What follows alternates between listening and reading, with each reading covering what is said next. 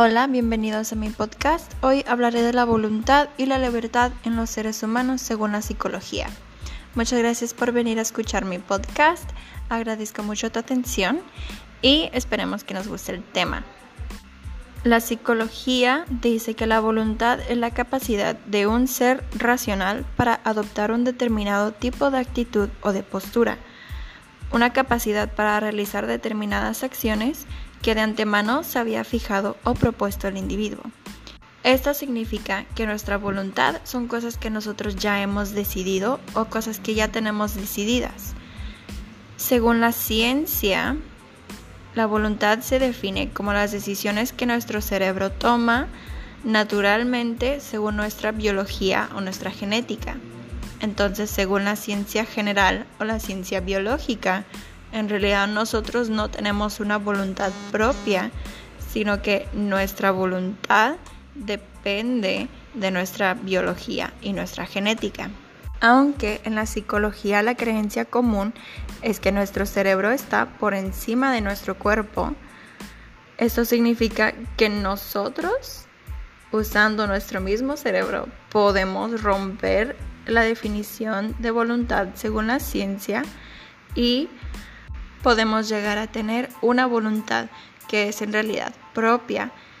Y una voluntad propia sí es aquella que nos permite a nosotros tomar nuestras decisiones o a reaccionar o a controlar nuestras emociones basado en lo que nosotros pensamos sea adecuado o apropiado o correcto para el momento.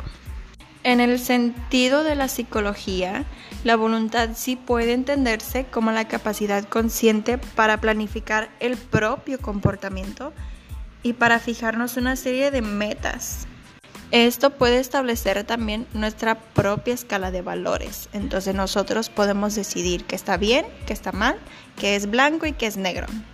Ahora, en el tema de la libertad, la libertad sí es una palabra muy extensa con muchos significados y es difícil de definir, pero la libertad en sí es la capacidad de elección. Esto es importante para tomar nuestras decisiones trascendentales en nuestras vidas y con total y plena libertad sí lo podemos hacer. Pero como dice George Bernard Shaw, la libertad supone responsabilidad por eso la mayor parte de los hombres le temen tanto. Nuestro ejercicio de la libertad se encuentra condicionada por nuestro contexto, ya sea familiar o social.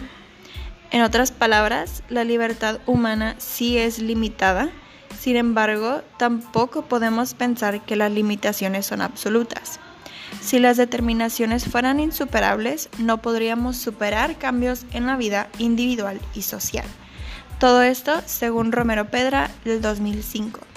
Lo que Romero Pedra quiere decir es que nuestra libertad en sí nunca es limitada por la familia o la sociedad o las leyes. Un ejemplo que se me ocurre es en tiempos anteriores sí ha sido ilegal que personas de color, digamos, compartan espacios con las personas blancas nuestra libertad o la libertad de las personas para pelear contra ese sistema y esa estructura social y esas leyes, en sí consideramos que no fueron libres de hacerlo, porque eso iba en contra de las libertades sociales de ese tiempo.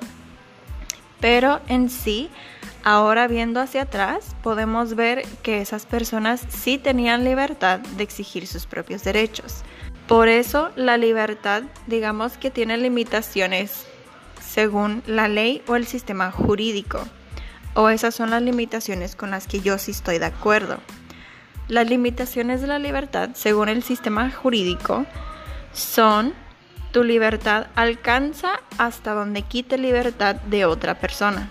Es decir, tú tienes derechos o tú tienes libertad de tomar tus decisiones mientras esas decisiones no lastimen o quiten libertad a otras personas. Un tema muy importante que también surge en la lección de esta semana es que la libertad ha sido interpretada erróneamente en los últimos años.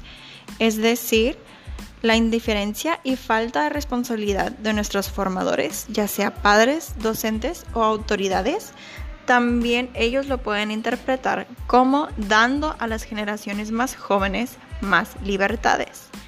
En sí tenemos que tener mucho cuidado con esto, ya que a veces no es libertad y nada más nos enseñan falta de disciplina.